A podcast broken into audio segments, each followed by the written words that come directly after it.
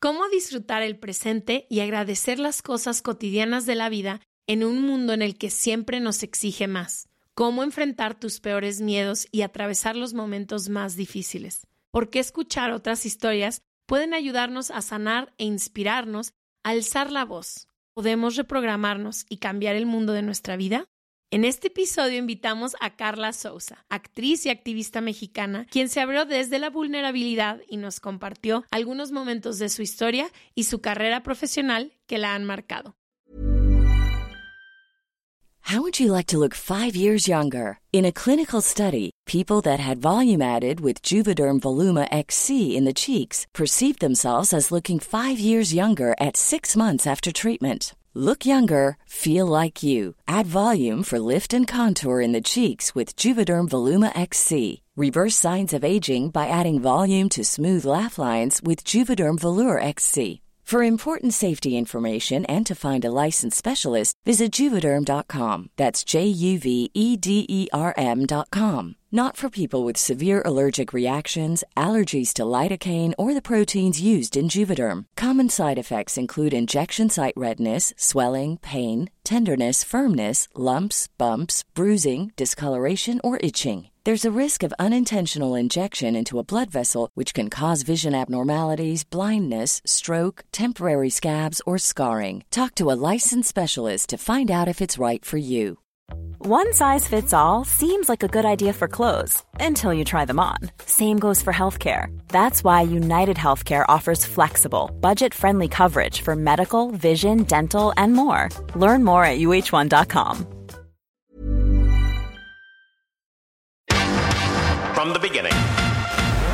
Se Regalan Dudas nace de la infinita necesidad de cuestionarnos todo. Todo lo que está a nuestro alrededor. De dónde venimos y hacia dónde vamos. Cómo tomar decisiones más informadas. Tenemos tantas dudas que te las queremos regalar. Soy Leti Sagún. Y yo, Ashley Franje, y en este espacio invitamos a quienes saben y no saben tanto De todo eso que tendríamos que estar hablando.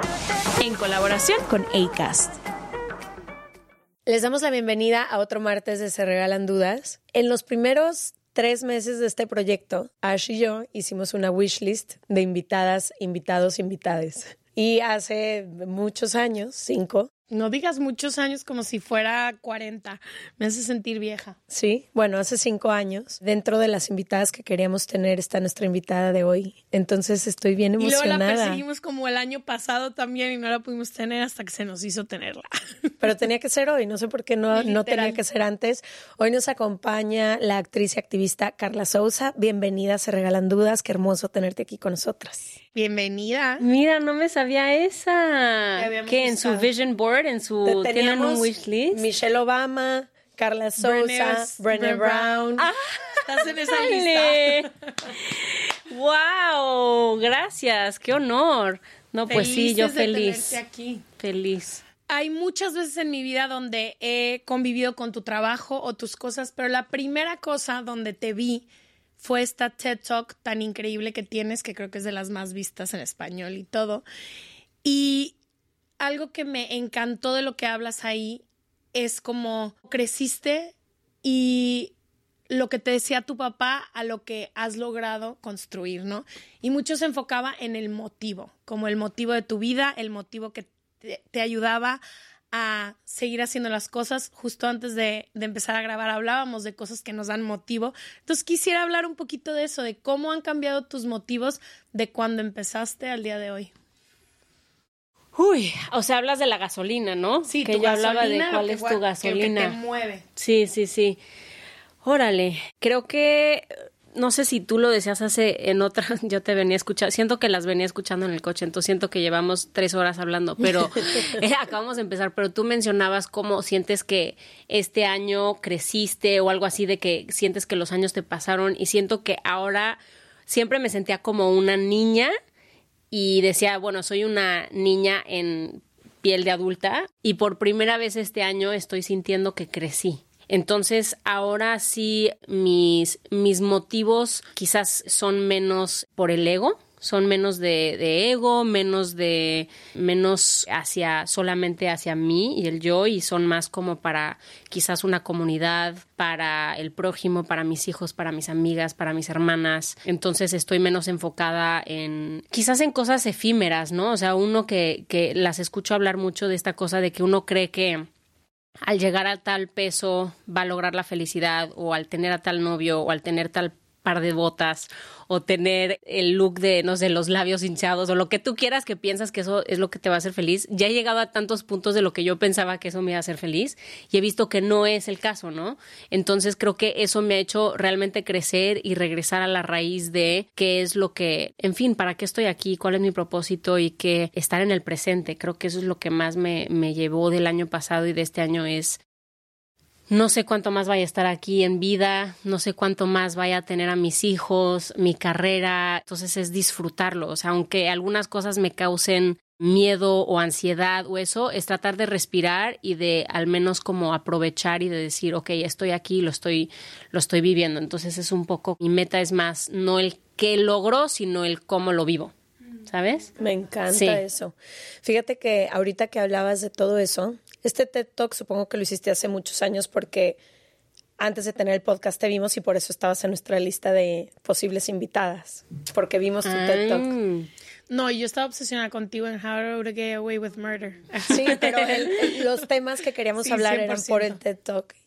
Y hablabas muy específicamente como del éxito y la fama desde cierto lugar. Y yo creo que estos años te han dado todavía la posibilidad y el increíble privilegio de vivir cosas, de haber podido tener una carrera exitosa en México y después llegar a Estados Unidos y también empezar a construir algo acá, que sé que es un reto que muchas personas en el medio en el que te mueves tienen. Y me gustaría entender cómo ha cambiado un poco tu visión, porque en este proyecto nos hemos enfocado muchísimo en deconstruir estas historias que nos venden, ¿no?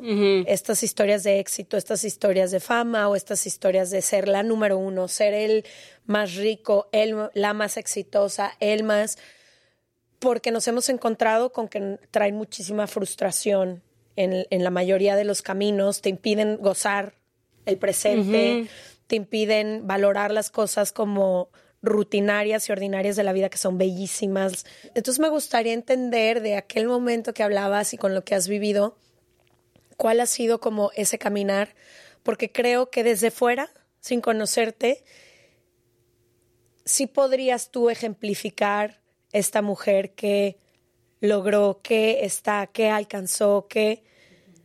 Pero supongo por lo que te escucho hablar en este momento que, que ya cambiaron las prioridades o que quizá ya cambió la mirada donde estaba puesta y por qué. Si sí cambió, ¿por qué? Sí, qué cosa. Creo que es también que cuando vas conociendo a gente que tú crees que ya lograron todo, ¿no? Que conoces a tus ídolos, que dices, a esta persona no le falta nada en la vida y que los conoces y empiezas a escuchar que ellos creen que no están ahí y que ven a tal y a tal persona. O sea, siempre van a ver a alguien más arriba, más exitosos, mejor vestidos, mejor cuerpo, mejor eh, carrera, más inteligentes, más sabios. O sea, siempre que conozco a la persona a la que yo tengo en esta posición, ellos tienen a la persona que ellos tienen en esa posición, ¿no? Entonces digo, ¡Ah! órale, o sea, la que yo pensaba que ella está viviendo el mejor momento de su carrera, hablo con ella o con él y cuando empiezan a quejarse y a decir que no y que no están como tal persona, digo, wow, Dios mío, nunca es suficiente, nunca va a ser suficiente. Entonces siempre es recordatorio porque uno acaba es como esta adicción de querer compararse y de querer pensar que hay algo más y que creo que el crecimiento para el ser humano es algo que tenemos adentro, ¿no? Que siempre queremos crecer y queremos mejorar y eso no está mal y por eso en una de las preguntas que ustedes este, hacían en su cuestionario, como que dije, se vale tener ambición y querer crecer y todo, pero a la vez estar bien donde estás. Eso es una dualidad en la que estoy ahorita que digo, obviamente no quiero ser una persona que no quiera crecer y que no tenga ambición, pero a la vez eso siempre significa que algo falta y quiero poder estar donde estoy diciendo estoy plenamente bien donde estoy, quiero aprovechar la rutina, los momentos banales, el encontrar la tapa del topper cuando la encuentras y te da ese gusto de ¡Ay! encontré la tapa que cabe en ese topper y me da tanto gusto y digo, wow, esos son las tonterías de al día que, que ahora como mamá digo, no puede ser que esto es el gusto que hoy me di que encontré la pinche tapa del topper. Te digo, o sea, son tonterías de esas, ver que mi hija hija me hable de una manera o me vea de una manera o me pregunte una cosa que me haga, que me cambie mi interior, mi vida. Y digo, esas son las cosas que, que están, que son reales y a lo que quiero, quiero vivir y aprovechar y, y, y no tanto el como el empaquetado de, ah, llegué a tal meta, llegué a tal cosa, Mm. sino el proceso de. Entonces creo que todas las metas no es malo tener metas, no siento que está padrísimo tener wish lists, pero de alguna manera el wish list es como quererte no, no aprovechar o no eh, decir, oye, donde estoy está increíble. Estoy con esa dualidad, es suficiente. O sea, estoy con la dualidad de querer seguir teniendo ambición, pero a la vez que eso no me quite el decir, es, déjame ¿Y aprovechar lo que tengo. El mundo no está hecho para que todo el tiempo, por ejemplo, en entrevistas, cuando acabo de hacer, por ejemplo, la caída que me tardé 10 años, siempre es, ¿y lo siguiente? ¿And what's next? Ay, diario nos preguntan. What's next? Eh, vivimos en una sociedad que siempre es ¿y qué más? ¿y qué más? ¿y qué es lo que sigue? ¿y qué es lo que sigue? Entonces uno constantemente tiene que estar diciendo nada, ahorita pausa, o sea, no, ¿sabes? No, estoy, Estoy bien. disfrutando un No estoy disfrutando que me 10 tarde años. 10 años, pero alguien ya quiere algo más, quiere otra cosa para swipe, que necesitan información, contenido, toda esta cosa. Entonces, para mí es como decir, si me si saco y hago el, el zoom out y veo, por ejemplo, mi papá que ya no está en vida, pero digo, él diría You've done it, you did it, re- respira, disfruta, vívelo. Y obviamente después llegan los momentos de querer como ser productiva y ambiciosa y todo eso. Y vive eso, eso también sin estar tan estresada, es lo que me digo a mí misma. Pero a la vez para mí es como el realmente el tratar de disfrutar, o sea, es súper cliché, pero disfrutar el, el, el momento. Y es algo que creo que siento que ahora ya estoy logrando, cosa que no lograba yo antes tanto, ¿sabes? ¿Sabes que Creo que con esa dualidad que tú tienes, que es mucho vivo así, mi vida, yo he encontrado dos cosas que, que me ayudan. La primera es gratitud. Creo que la gratitud te regresa muchísimo al presente. ¿Qué agradeces hoy? ¿No? ¿Cómo la practicas? De que todos los días. Pues ahí puedes hacerlo en un diario, puedes despertarte y todos los días que agradeces hoy, puedes rebotarlo con alguien.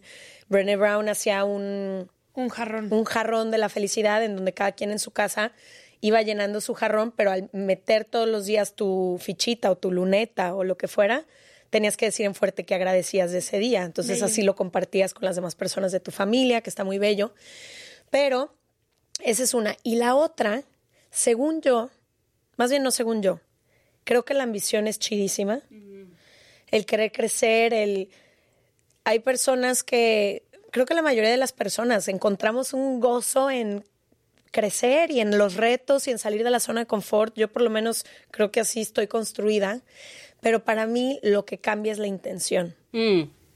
Entonces está bien ambicionar y querer crecer y estar buscando cosas nuevas y nuevos retos, pero para mí un poco lo que tuvo que cambiar es cuál es la intención. Durante muchos años mi intención era el aplauso, la mirada, la validación, el que me Ser voltearan a ver, chida, el Lo que se ve, lo que se ve. lo que puedes como presumir, lo que la gente va a ver. lo que la gente va a ver y va a aplaudir y va a comentar. Y creo que las redes sociales son peligrosísimas para esto porque alimentan ese ego. Entonces tú subes una foto donde te ves o consigues o logras tal y cual y todo el mundo, wow, increíble, bravo, bla, bla, bla, bla", y, Sí, sí, eso sí. es como... Sí, al- tu dopamina se dispara. Sí, Sí. sí, sí, sí, sí. Y versus, me pasó algo parecido a ti en una carrera muy diferente, pero esos objetivos que tenía profesionales los, los toqué, los alcancé y sentí un vacío enorme por dentro. Y creo que lo que ha cambiado estos años es cuál es la intención. Es aprender, es compartir, es crear una comunidad. Y eso, aunque estoy por decir en el mismo camino de crecimiento, resignifica todo y se vive muy diferente. No hacia afuera, yo lo vivo hacia muy adentro. diferente. ¿Sí me es que es justo lo que estoy diciendo, que siento que estas cosas de mis propósitos o mis motivos son cosas que no se ven al exterior. O sea, quizás antes el motivo era comprobar que como una mexicana o comprobar que como una mujer o que como una cosas que se ven, ¿no? Y siento que ahora mis motivos y mis metas son más interiores, ¿sabes? Es como que yo, aunque esté en el mismo lugar de siempre y haga el mismo trabajo, que yo lo disfrute, que yo esté plena, que aunque yo, por ejemplo, logré tal portada o logré tal cosa, de repente lo, lo padre de haber como tocado el éxito y de hacer, salir en todas las portadas y estar en todas las, como los comerciales y todo, es que un poco todo eso te das cuenta que ahí no está la felicidad, ¿no? Pero cuando eso te lo quitan, porque, o sea, cuando me cancelaron, digamos, hace cuatro años, cuando hablé del abuso que había, que había vivido en mi carrera, todas las campañas se me las quitaron y todo, logré como entender que esas cosas vienen y van, el aplauso viene y va, a veces son jitomatazos, a veces son piedras. Entonces, en mi carrera como que me ha hecho crecer muchísimo como ser humano, o sea, me ha forzado a crecer como ser humano de una manera que agradezco por el crecimiento interior y eso nadie lo ve. Nadie ve eso. Ni sale en la portada. Ni sale en la portada, no sale en el Instagram, nadie ve el corazón y el alma que ha crecido y eso es en lo que más estoy como más enfocada y eso es es tan increíble porque es personal, es una cosa personal que no lo tienes, o sea, no hay forma de verlo, ¿sabes?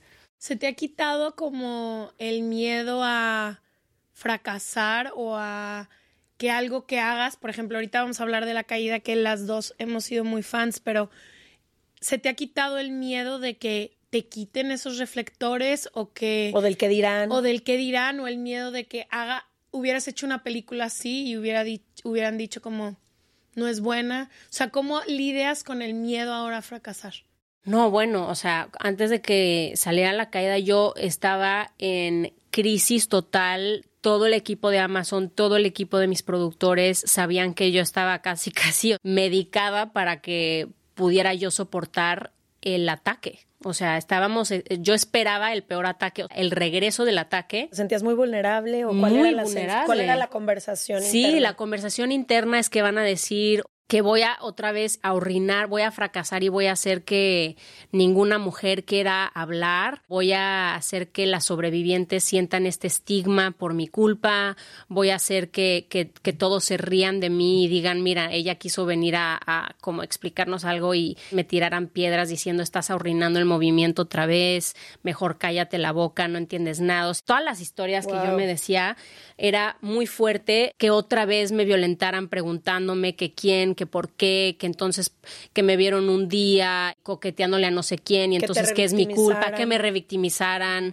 sacaran imágenes de la película de, momentos y escenas sexuales, de que la sacaran de contexto. O sea, los miedos eran, yo no podía dormir, tenía una ansiedad fuertísima, pero yo sabía, tengo yo una fe y un camino espiritual y yo sabía, Dios, o sea, tú me has puesto esto, lo he trabajado 10 años, por algo me estás pidiendo que lo haga, lo voy a hacer, estoy aterrada, no podía ni respirar del, del terror de sacar este proyecto.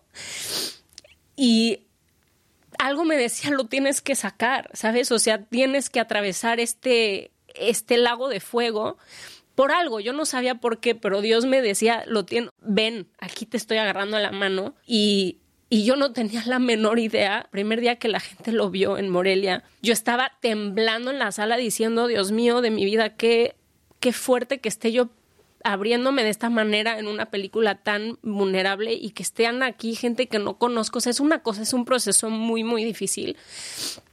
Y yo decía, es que me van a, van a, los críticos van a, ¿sabes? O sea, me van a atacar y todo.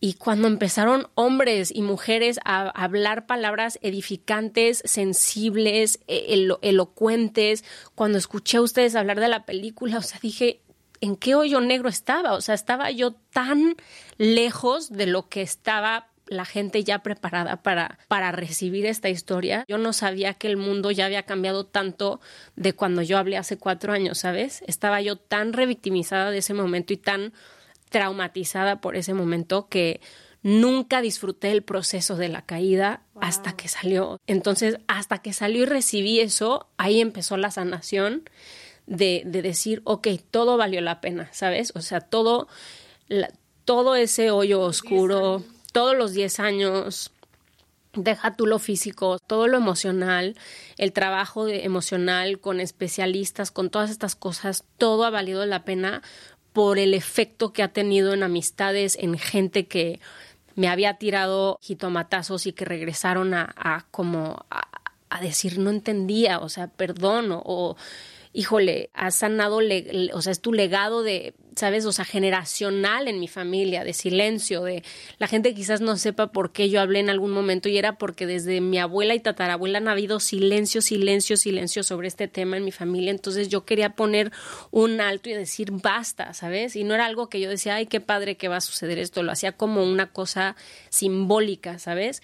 Entonces el que, el que hubiera este recibimiento definitivamente estuvo increíble, pero yo no sabía que iba a ser eso. Creo que está muy claro que yo no tenía, yo no esperaba eso para nada, al revés, yo decía, ahí viene la guerra mundial, la tercera guerra mundial, prepárate, mi familia, mi marido, mis medicamentos, yo estaba lista, ¿sabes? Pero por algo confié y dije, yo lo tuve que hacer, le eché todas las ganas, hice todo lo que pude y ahora ya lo suelto. Y yo me iba a poner así de la, la, la, o sea, sin escuchar cuál era la respuesta, hasta que poco a poco mi gente cerca me decían, no, estuvo, ahí va, mira, mira esto, este, tomatazos te dio 100%. Y yo, ¿qué? y mira, escucha esta entrevista y, y empecé a ver que todo el trabajo y todo lo que yo había como tejido de esa manera en esa película lo empezaron a recibir y a ver, dije, ¡Ah! y ya fue como, pero sí, obviamente el fracaso, o sea, todo el tiempo que uno le mete tanto algo, existe la posibilidad del fracaso y el día de mañana quizás sí vuelva a, a tratar de hacer algo y fracase enormemente, pero el fracaso fue lo que más, es lo que más, como lo dijo en mi TED Talk, detrás de, ¿sabes?, los frutos de la adversidad, o sea, detrás de ese fracaso siempre va a haber una joya que no te hubiera tocado si hubieras vivido todo increíble. Y creo que no es en vano también que, que hayas estado tan aterrorizada, porque cuando tuviste el valor de contar tu historia fuiste muy atacada, ¿no? Y entonces puedo entender esta segunda vez que tú regresas, pero es como si la primera vez me trataron así, cómo van a recibir esta vez esta historia. ¿Sirvió en tu proceso personal de sanación el haber contado la historia de alguien más? Porque yo creo que lo que pasa en años recientes en estos círculos de mujeres que nos empezamos a sostener es como sanamos a través de las historias de las demás y se crea una sororidad muy especial que me imagino también influyó en tu propia historia, ¿no? Sí, muchísimo. Creo que el haber, la comunidad de, de, las atletas, de Azul Almazán, de la mujer que me, que se abrió conmigo, la que más, digamos, abrió su closet, su corazón, su familia, su vida, sus trajes de baño, todo, y logró que yo usara, digamos, mi historia y la de ella, y tuviera yo esta catarsis, porque obviamente pues tengo mi caja torácica de emociones y de vivencias que usé en ficción, pero todo lo que puse es autobiográfico, a la vez mío como de ella. O sea, éramos todas, nos dábamos cuenta los similares que somos, ¿no? Y que, y que las vivencias, al, al decirlas, como tú dices, puede ser para otra persona y no tanto para, para ti, porque tú ya lo sanaste, lo que tú quieras. Y creo que para mí fue lo más sanador salirme de mí y, y entrar al, al mundo de otra persona para perdonarme a mí misma. ¡Wow! Se me puso la piel chinita. Sí. Porque cuando uno está en uno, no, a veces no somos tan compasivas. compasivas con nosotras mismas. Cuando te metes en la cabeza ajena, que me tuve que meter en cabeza ajena, a veces me daba un abrazo y decía, wow, no tenías, no, o sea, ¿sabes? Es como, es increíble, eh, por eso amo tanto la actuación, que sí, sí ayudas a, a, eso, a sanar una cosa personal a través de la vida de otra persona. ¿Sientes que te ayudó a sanar la caída? O sea, de creo que una de las cosas que pasa, por ejemplo, cuando yo la vi, gente muy cercana a mí ha vivido abuso sexual. Y muchas de las preguntas a las que esta persona que amo y daría mi vida por ella se enfrentó fue, ya tardaste mucho en decirlo, ya fue hace mucho tiempo. Y cuando yo vi la caída y ver el proceso, no solo que vives tú, sino que viven la mayoría de las víctimas que muchísimas veces ni cuenta se dan del abuso, ni siquiera, no tienen lenguaje, no tienen, como tú dices, es viene de tu abuela, de tu tatarabuela, el abuso está no solo en nuestras casas, está en el sistema entero que nos rodea todos los días y, ni, ni, ni así tenemos el lenguaje para hacerlo. Entonces, como que yo lo vi y para mí, yo ya lo había entendido, gracias a Dios, he tenido el privilegio de tener muchísimas herramientas para decir qué liberador para tantos miles de víctimas que a, al día de hoy, con el lenguaje que empieza a circular más coloquialmente y más como en Instagram, que ya se habla muchísimo de las víctimas del abuso sexual, que voltean y dicen, voy a levantar mi mano, aunque sea dentro de ellas y decir, uh -huh. yo también viví eso. Uh -huh. Como que dije, qué sanador que alguien pueda. No tienes que ser un atleta de alto rendimiento para poder voltear y decir, yo también he sido violentada en relaciones que tengo. Y lo que dices es muy importante que es a uno mismo, o sea, lo que más me importaba en la película, porque obviamente vivimos un movimiento post-Me Too, entonces ya es, la gente cree que es muy fácil denunciar y habla y todo el mundo quiere que seamos eh, la víctima perfecta, ¿no? La víctima perfecta es la que al día siguiente denunció, lo reportó, la que está toda deprimida al día siguiente, entonces cuando están en la Corte de Justicia, oye, pero tú estabas en una fiesta al día siguiente, oye, pero tú no denunciaste hace hasta 10 años después. Oye, pero tú estabas en una relación con esa persona y mira, te enseñamos una foto aquí, estás abrazado de él.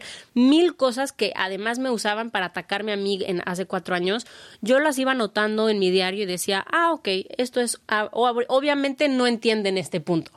Obviamente no entienden este otro punto del por qué uno se puede tardar tanto tiempo, ¿no? Entonces, todas esas cosas las quise meter al guion para que la gente entendiera de una manera visceral cómo uno como mujer o como también persona, porque muchos hombres en la película, involucrados en la película, son sobrevivientes y yo quería hacer una película para ambos sexos, para masculino y femenino, para mujer y hombre, para, para toda la gente, para que viéramos que es un problema que hemos, que han sufrido y que han sobrevivido muchos, pero como esta cosa de, de que dejemos de pensar que hay víctimas perfectas y que entendamos que, que donde hay amor también puede haber abuso y donde hay abuso también puede haber amor.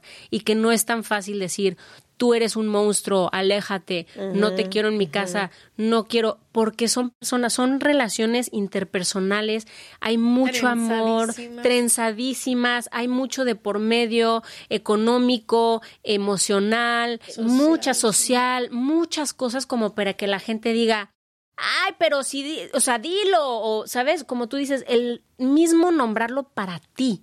Deja tú, no tienes que, porque mucha gente, tienes que decir el nombre. No, no tengo que decir nada. Es para mí. Yo lo hago para mí y lo que yo quiera hacer es lo que voy a hacer. No me tienes que tú ahora decir que como hablaron seis, yo tengo que hablar y sacar y decirlo. Y había muchísima presión hacia mí para hacer y ser lo que ellos y lo que ellas querían que yo hiciera. Y dije, no hablo, nada. Silencio, cuatro años, donde me metí al guion a la película a decir todo esto es mi forma de contestar, porque no puedo contestar con un tweet algo tan sensible, no puedo contestar con un Instagram. Como tú dices, son historias, la mayoría de nuestras vidas tan complejas y la violencia sucede de tantas de maneras. Tantas formas. Y es lo peligroso a veces de estos estereotipos, tanto del abusador sexual como de la víctima sexual, de creer que se ven de una forma específica y que como yo veo la historia desde fuera, déjame yo decirte lo que tú debes de hacer. ¿no? Para validarte a ti como víctima o para validar esa historia de abusador. Y yo me acuerdo en algún momento tuvimos una especialista de abuso sexual infantil y luego otra de abuso sexual. Y me acuerdo perfecto que decía que la gran mayoría, por ejemplo, de las víctimas de abuso son dentro de una misma pareja, que está casada, por, poner un ejemplo. ¿no? Y la pareja no quiere tener relaciones y hay un abuso cuando no hay consentimiento. Pero es lo que, lo que digo, cuando tenemos este estereotipo de creer que para que sea un abuso, el mismo canto de la culpa no era mía, ni dónde estaba, ni cómo vestía revictimizamos de tantas formas creyendo que la historia se tiene que ver de cierta forma para que entonces tenga validez y creo que ese es un error que como sociedad completa estamos cometiendo porque entonces aísla todavía más a las víctimas. Porque voy o no voy a contar mi historia si yo no denuncié los primeros 10 años y si era mi pareja en ese momento y si había tomado un par de copas de alcohol y si yo también estaba en esa fiesta y empiezas a dudar de la propia credibilidad de la vivencia que tú tuviste. Pero por eso. Entonces, qué importante quitar ese estigma y estereotipo también y esos señalamientos que como sociedad a veces tenemos.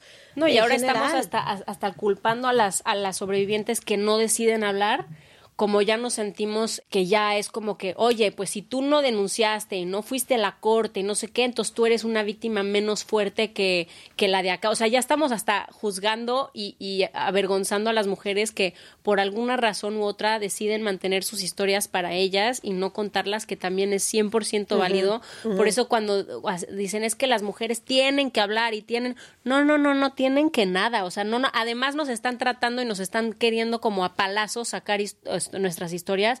Y es como, no, en el momento en el que esa persona quiera y si no quiere, no quiere y punto final, ¿sabes? no nos responsabilicen a nosotros los actos de los, por los actos de los abusadores, ¿no? Y siento que eso es algo que, eh, muchas cosas que, que yo quería como mostrar en la película sin ser panfletista, porque a veces es difícil con estos temas hacer una, una película que no se sienta como que él es el malo y yo soy la buena y tú, ¿sabes? O sea, quería como hacerla muy compleja. Creo que por eso me tardé tanto haciéndola y tantos 18 tratamientos de guion y con la ayuda de muchos especialistas, pero sí es un tema muy complejo, no es simplista y es algo que tarda mucho más en que la gente de construir y desaprender muchas cosas. Quality sleep is essential. That's why the Sleep Number Smart Bed is designed for your ever evolving sleep needs. Need a bed that's firmer or softer on either side? Helps you sleep at a comfortable temperature? Sleep Number Smart Beds let you individualize your comfort so you sleep better together. JD Power ranks Sleep Number number 1 in customer satisfaction with mattresses purchased in-store. And now, save 50% on the Sleep Number limited edition Smart Bed for a limited time. For JD Power 2023 award information, visit jdpower.com/awards. Only at a Sleep Number store or sleepnumber.com. Hey there, it's Michelle Norris. I'm host of a podcast called Your Mama's Kitchen. When I travel, I'm usually looking for a way to find a taste of home when I'm not at home. And one of the things I love to do when I am at home is entertain. And Airbnb allows me to do that. When I was in California recently, I rented a house that had a great kitchen. And when we were sitting around the table, we we're all thinking, we're in someone else's house. Someone could be in all of our homes as well. If you have a home, but you're not always at home, you have an Airbnb. Your home might be worth more than you think. Find out how much at airbnb.com/slash host.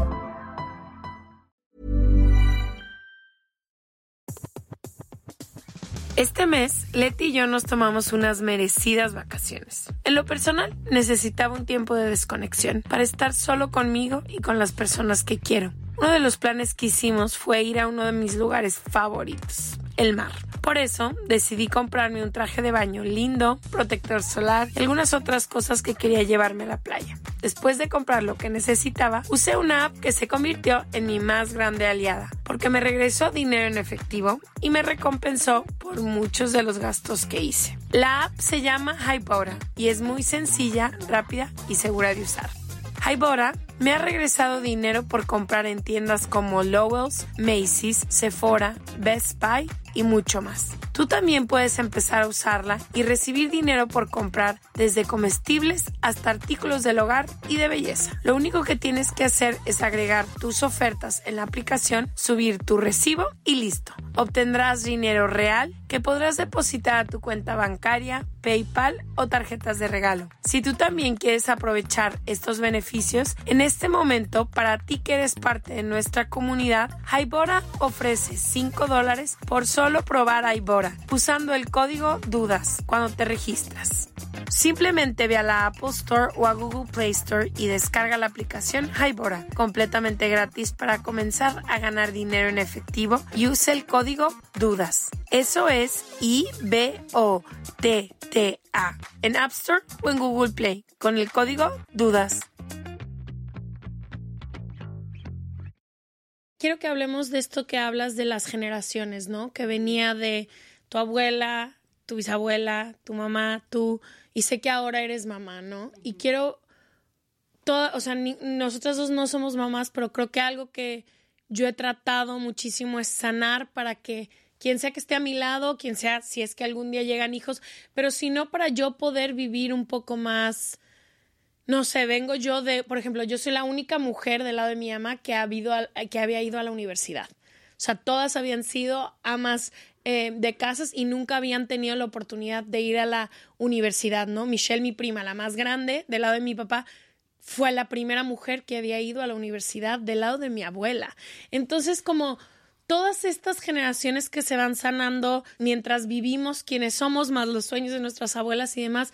Y quería preguntarte cómo te ha cambiado el ser mamá, sobre todo hacia estas cosas, no sé, hasta este impulso de querer sanar, de contar tu historia, como sea que has decidido contarla, el decir, el silencio me es más fácil, pero no lo voy a tomar, ¿no? El silencio viene en nuestras venas, el silencio es lo que es conocido por mí y por las mujeres que vengo y decir, voy a hablar a tu forma, como pero voy a sea, hablar. pero tengo que abrir la boca. Lo hice, estaba yo embarazada de mi hija cuando decidí hablar, tenía yo tres meses de embarazo y hace meses antes mi mamá me había contado sobre otro abuso más de la familia, dentro de, la, de mi familia, de mi linaje, por ejemplo.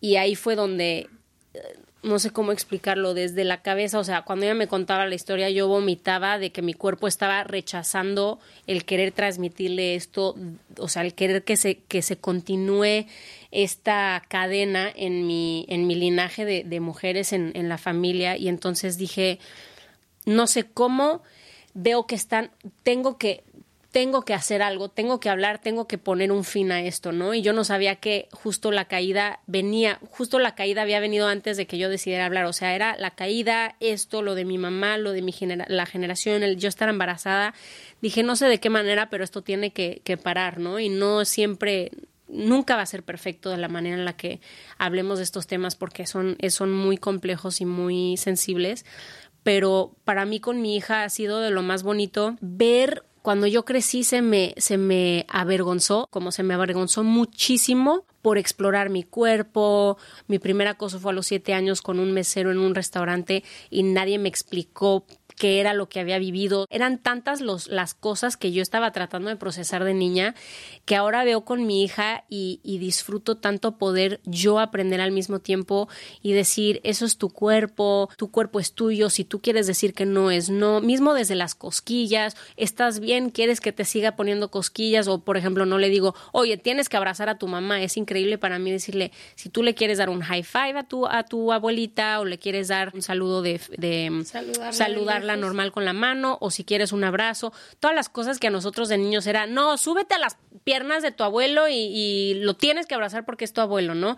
Todas esas cosas que yo disfruto tanto como no pasárselas a mi hija, son cosas como tan bonitas también hacia mí porque es un proceso muy sanador hacia mí el ver y decir eras una niña estabas descubriendo tu cuerpo no tenía nada de malo sabes y yo lo yo o sea todas esas cosas que vas como reviviendo y es un espejo hacia ti y que te da una segunda oportunidad para sanarlas ser madre eso es lo que me ha dado y siento que es como es es, es un trabajo personal muy fuerte y seguro. Sí, es súper triggerante a lo que nos cuentan las personas, o sea, cercanas a nosotros. Es como tener un hijo, es volver a vivir un chorro de momentos a través de ellos que la verdad es que la mayoría de nosotros vivimos infancias muy complejas, uh -huh. muy complejas, con abusos, con silencios, con violencia, eh, con, o sea, por ejemplo, en mi, o sea, millones de cosas que no puedes explicar y ahora los ves con tu hija, me puedo imaginar lo triggeriante que es ser, yo tenía esta edad, a mí también me hacían hacer esto y como revivir estos momentos.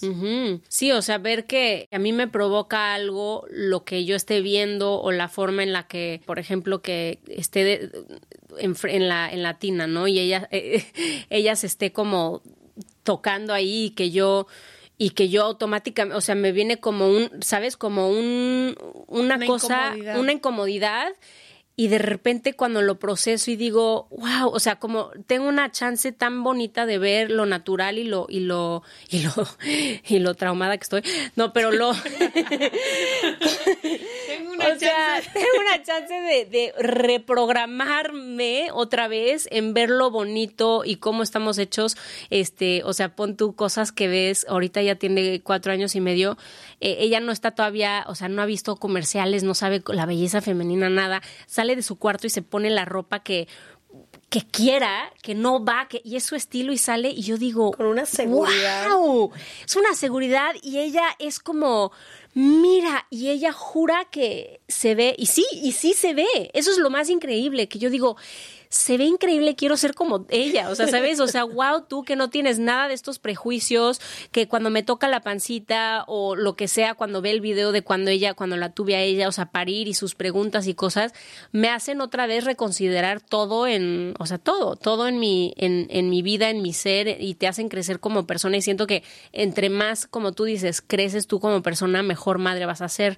No tanto, o sea, sí, eso, no puedes trabajar tanto tus hijos, mejor enfócate en ti y tus hijos van a estar bien si te enfocas en, Qué en ti, bello ¿sabes? como tener la oportunidad, ¿no? Ahorita que hablas eso de la ropa, que creo que en la época que nosotras estábamos creciendo, la belleza física de la mujer, lo que te ponías era eje central de tantas mujeres a mi alrededor, el que puedas voltear y decir, wow, se ve increíble y esto no hubiera sido aceptado hace unos años. Sí, bueno, mi mamá es así todavía, estás hecha una garra, cosas así que que eran antes era como, ¿sabes? Como se como se decía y ahorita es como cuando ella dice esas cosas es muy chistoso como le digo, "Mamá, Gianna está vestida eh, como para ir a una fiesta ahorita", o sea, como que se lo regreso y de- ella se siente y está guapísima Va y los todo, Óscares, va a los Óscares ahorita mi hija, aunque tenga el pelo así, o sea, ¿sabes? Y, y es increíble cuando, cuando, o sea, mi hija, eh, a mí, por ejemplo, mi papá no me dejaba poner maquillaje ni nada así de joven, porque mi papá, él quería que yo fuera natural y quería que yo me amara como, como, como yo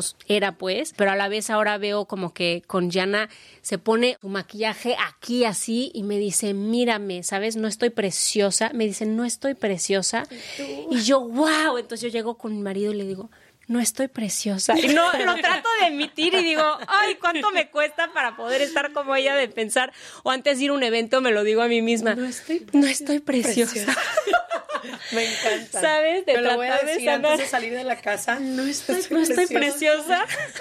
Yo lo último que quiero decir de esto, antes de, porque traemos unas preguntitas para, para ti, pero ahorita que decías este tema de sanar y que tú retomaste como lo del linaje, creo que tanto por lo que compartes de tu historia y porque conozco la historia de Ash y conozco la mía, hemos sido un poco mm, disruptivas en nuestro sistema familiar. Y creo que lo que me queda de enseñanza un poco es cómo no se sana en la comodidad, Mm, ¿no? Qué bonito sería decir, ay, sané, y sané de una forma muy cómoda, y un día me desperté Y nos y no- abrazamos. todo mi pasado quedó atrás, pero creo que sobre todo cuando un sistema está en completo silencio o cuando está, no sé, como muy tóxico, pues una ramita, que es como yo siempre me imagino de repente a las ovejitas negras, una ramita tiene que agarrar otro rumbo y tiene que abrir un nuevo camino.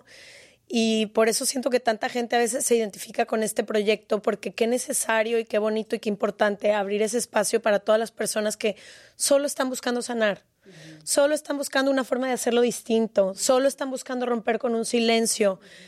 Como que a veces parece una labor titánica porque así se siente por dentro cuando lo estás haciendo, pero desde fuera solo estamos buscando nuestro propio camino y nuestro propio lenguaje y nuestra propia forma de hacer las cosas. Entonces, qué chido que hemos dicho mucho la caída, pero no dijimos qué era. Carla Sousa tiene una nueva película en Amazon que se llama La caída.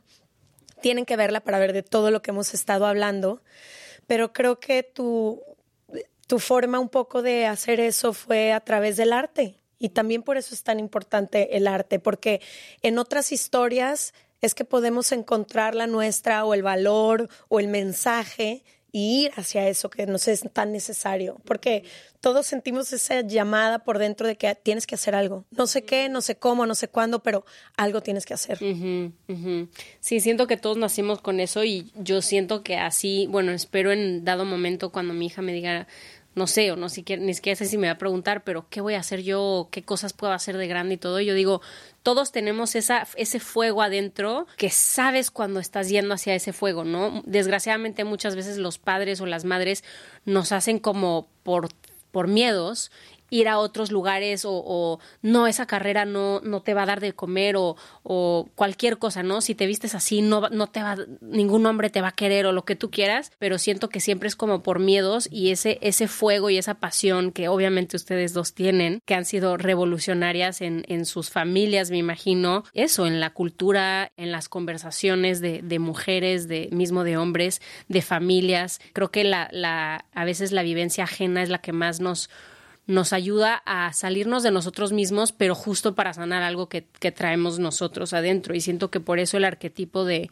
de parábolas, o sea, las, las parábolas que son, son historias que te hacen a ti salirte de ti para, porque a veces cuando estás pensando en ti, estás muy ensimismado y no puedes sanar, ¿sabes? Y entonces cuando te sales de ti, está, muy, pegado a ti, el sol está muy pegado, entonces por eso siempre, también con mi hija, cuando le quiero como hablar de temas muy fuertes, se lo cuento es, había una vez ¿sabes?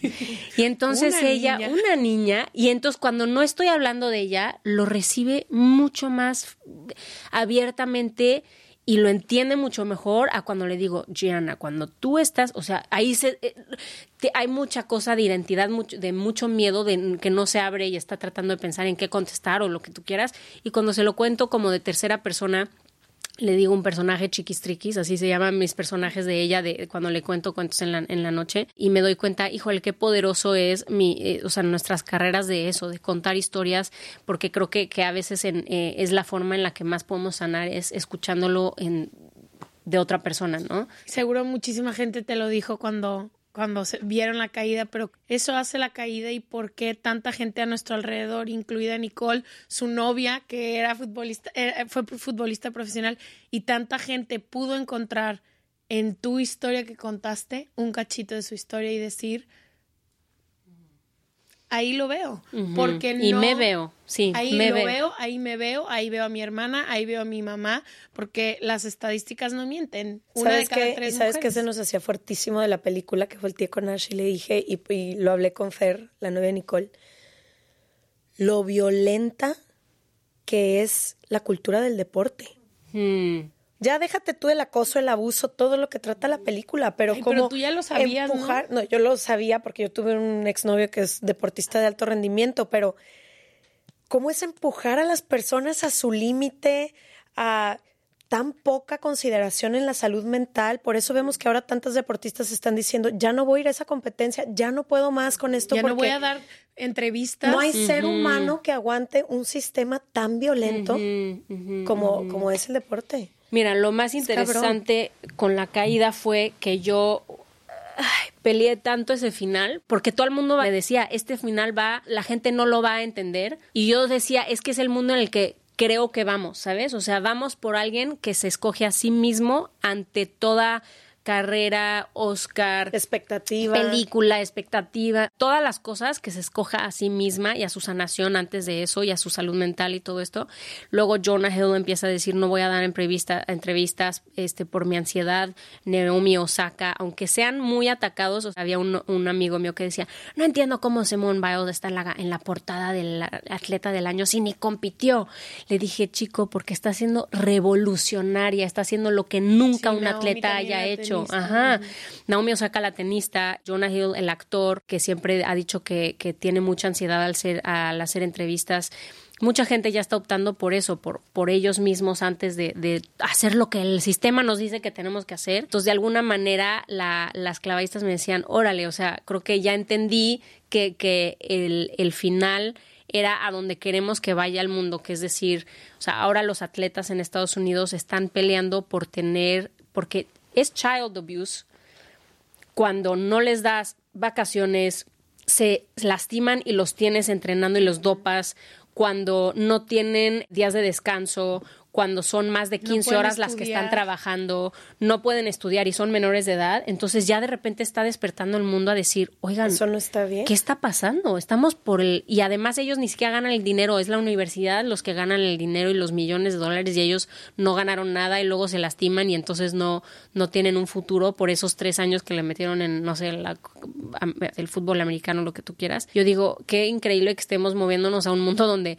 no puedas entrar a las Olimpiadas hasta no tener, no sé, 15. Antes era, no sé, 13 y ahora ya están diciendo no, no, porque si no, en China los meten desde que nacen al deporte para sacar maquinaria de, de niños que les miden el cuerpo para ver si van a ser gimnastas o si van a ser nadadores o si van a ser...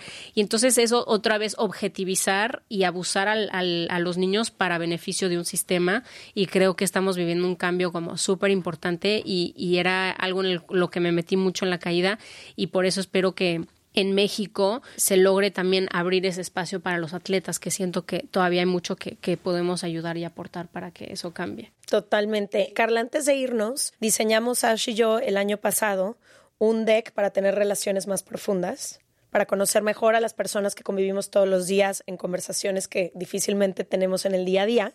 Entonces queremos que saques una cartita y nos des tu respuesta. ¿Qué comentario o palabras cambiaron el rumbo de tu vida? Uf. Santa cachucha. Es que eso sí. ¿Qué comentario o palabras cambiaron el rumbo de tu vida? Es que el rumbo de tu vida, o sea, O que te impactaron tu vida.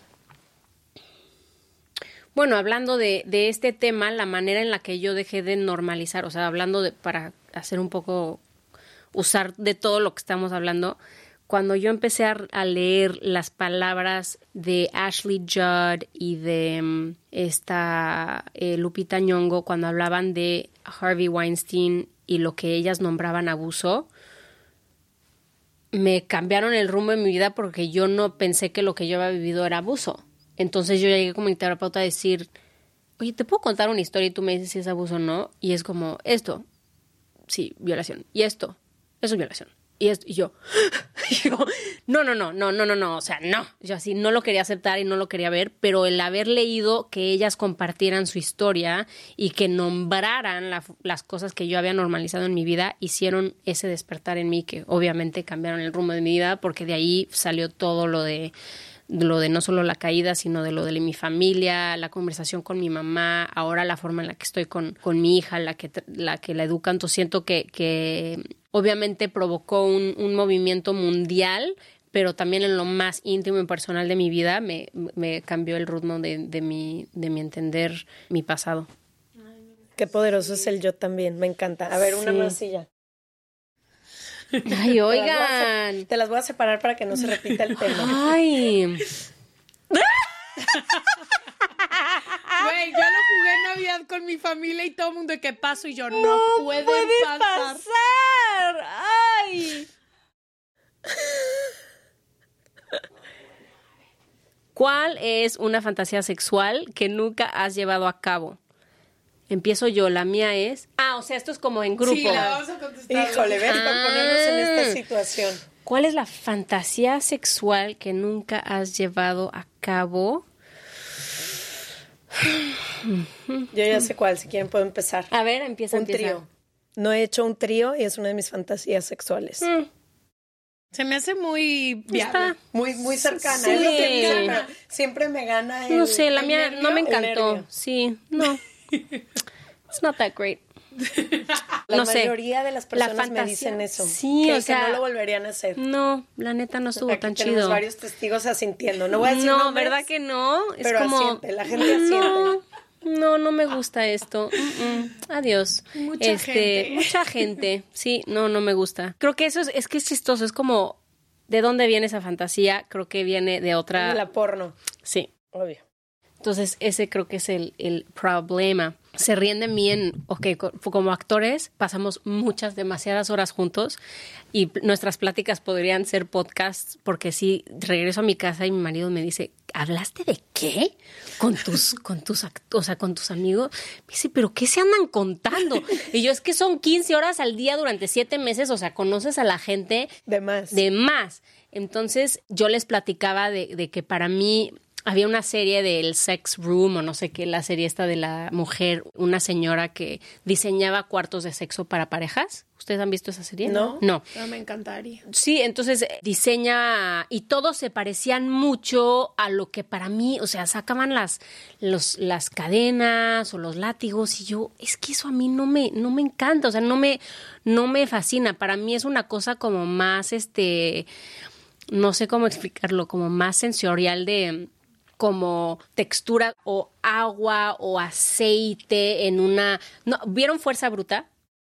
Sí, Sí. sí, la off-Broadway. La off, ajá, ponen una como tarima Claro transparente y cae sí. el agua y azotan y la cargan y se pone y el agua les cae y la lluvia y están haciendo como un baile contemporáneo deslizándose Y sobre el sensual, agua y súper Muy sensual. And I was like, sensual. I was like, eh, o sea, eso. I wanna, ajá, y creo que eso lo hacen en Las Vegas si, si vas a un Magic Mike o algo así. creo que te pueden escoger. En fin, esa es mi, esa es mi, mi tirada. O hacérmelo a mí que en mi pronto casa. va a ser mi cumpleaños. Sí.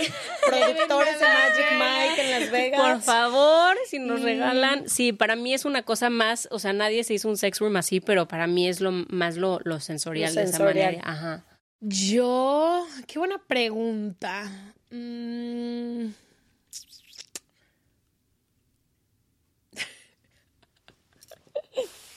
Ay, me voy a arrepentir de decir esto. Tú lo puedes editar, no te Por preocupes. ejemplo, en esta etapa de mi vida, creo que he cumplido varias fantasías sexuales a lo largo de mi vida. Eso, pero mi reina. creo- Me da gusto por ti. Creo, obviamente.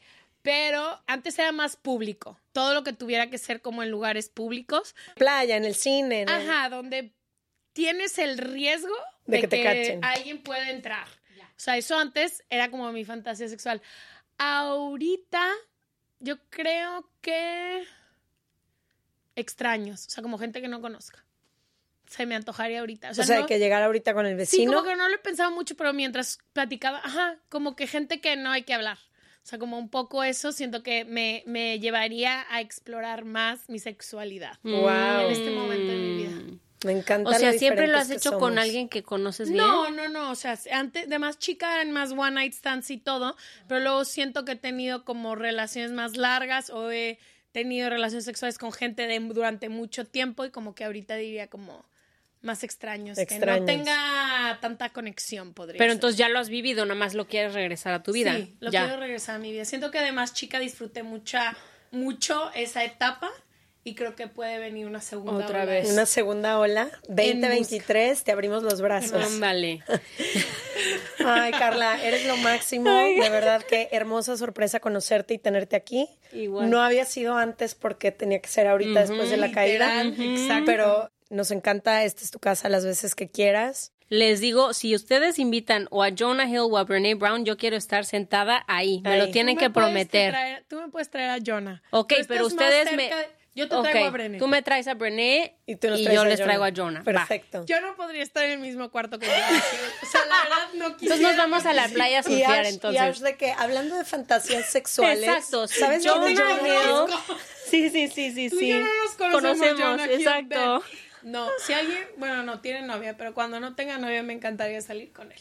Va. Comunidad hermosa, la película de la caída ya está disponible en Amazon alrededor del mundo. No importa dónde estés, la puedes ver. Protagonizada por Carla Souza. Nos vemos el Producida próximo. Producida, escrita. ¿Qué más? ¿Qué me faltó? La dirige. Lucía, ¿verdad? Sí, Lucía Puenzo, Lucía. la directora argentina increíble que nos ayudó a, a- a gestar este bebé. Sí. Ahí está. Toda la info está en serregalandudas.com diagonal suscríbete, que es un newsletter que tenemos que es gratuito. Se pueden suscribir. Hay muchísimos recursos que ponemos ahí, donde encontrar a Carla, todo su chamba, sus redes sociales y demás. Muchas gracias por venir. A ustedes. Se les ama. Nos vemos, el próximo jueves. jueves. Martes, jueves, cuando quieran. Bye. Bye.